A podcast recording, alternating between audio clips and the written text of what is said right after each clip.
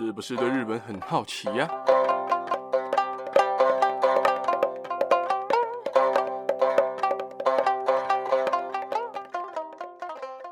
萨利格格萨利妈妈，皆さん大家好，大家好，我是巴基亚路。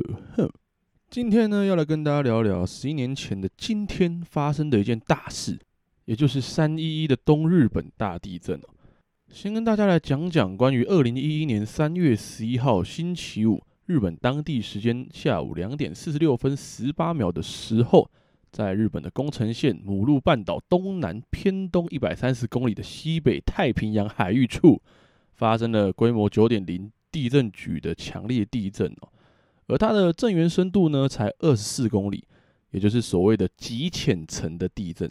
这也是有记录以来在日本所发生规模最大的地震了。这场地震属于大型的逆冲区地震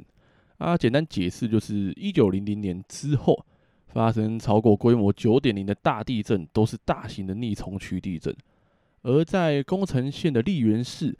测到了震度七以上的地震哦，而在宫城县以及福岛县等四个县，总共有三十六个市町村也测到震度六以上的地震。而这场地震还引发了巨大的海啸，而受灾的地区主要集中在东北啊、关东啊、北海道等东部地区哦。而离正央最近的岩手、宫城以及福岛县的海岸线地区，也都遭到了巨大的海啸袭击，其中有些距离海岸数公里的地区也被淹没了，还有许多的沿海城市啊以及设施也都被摧毁掉了。尤其我前面所提到的三个城市，被海啸跟地震完全摧毁掉的房子的数量。可以说是多到不可思议啊！尤其是属正央最近的宫城县，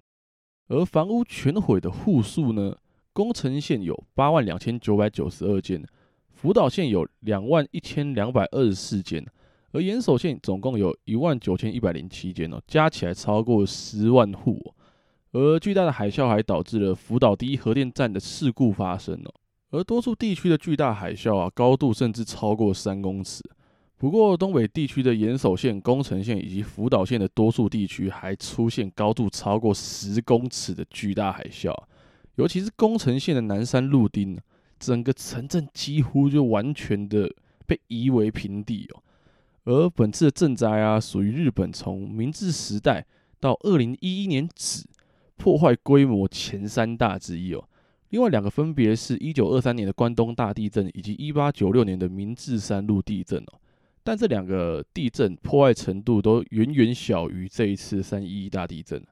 而在今天，根据 NHK 报道啊，日本警察厅的统计数据显示，在三一地震以及海啸中的罹难者总共有一万五千九百人，大多也都分布在宫城、岩手及福岛这三个县。其中有九十九点七八的死者已经确认了身份，五十三个人身份不明，而失踪者仍有两千五百二十三人。而另外，在避难生活中因为健康恶化而过世的赈灾相关死者，截至去年九月，至少还有三千七百八十四人，而加上上述的死者以及失踪者，共计两万两千两百零七人。而另外，在灾害发生后前往其他地方避难的人，虽然已经逐步减少，也就是越来越少了，但截至上个月，也就是二零二二年的二月。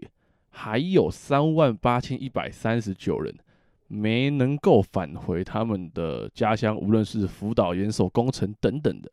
而福岛第一核电站在当时因为遭受海啸的袭击，导致他们有大量放射性的物质外泄，所以在那个地区基本上还是稍微不太能住人的。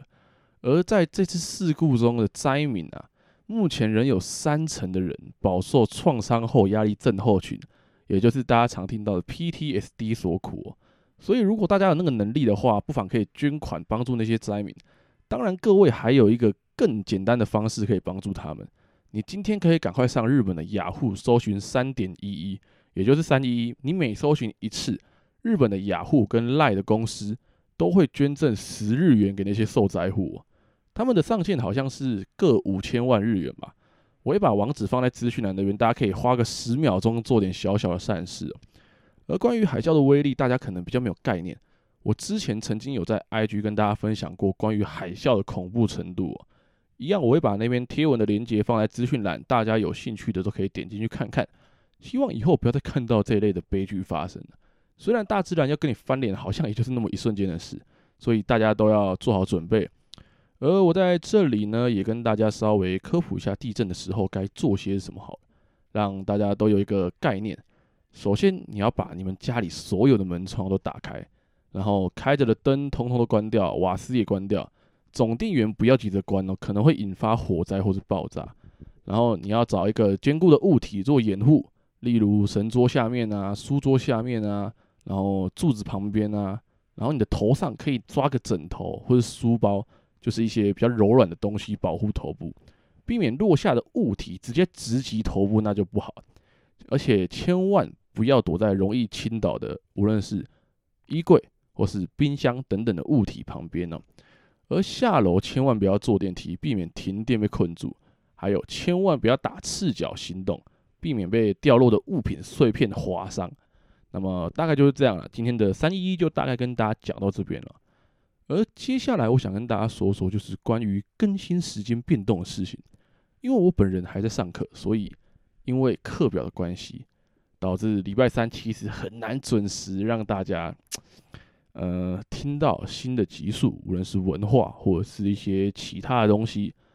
而有时候，无论是录音或是找资料，甚至剪辑，都会变得比较匆匆忙，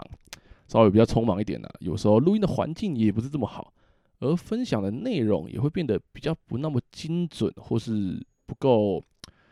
完整、优质。所以之后的集数。会在每个礼拜三到礼拜五不固定的时间上线，希望各位见谅啊，还是希望给各位带来优质的分享啊，所以时事还是一样，每个礼拜天都会上。那么今天就先跟大家讲到这边啦。最后一样，如果你和你的家人朋友们对日本文化有兴趣的话，听完这一集不妨订阅、关注、分享给你的家人朋友们，才会在之后媒体上传的时候，可以在第一时间就收到通知。在之后也会有更多的日本文化分享给大家。那今天就先讲到这边喽，大家拜拜。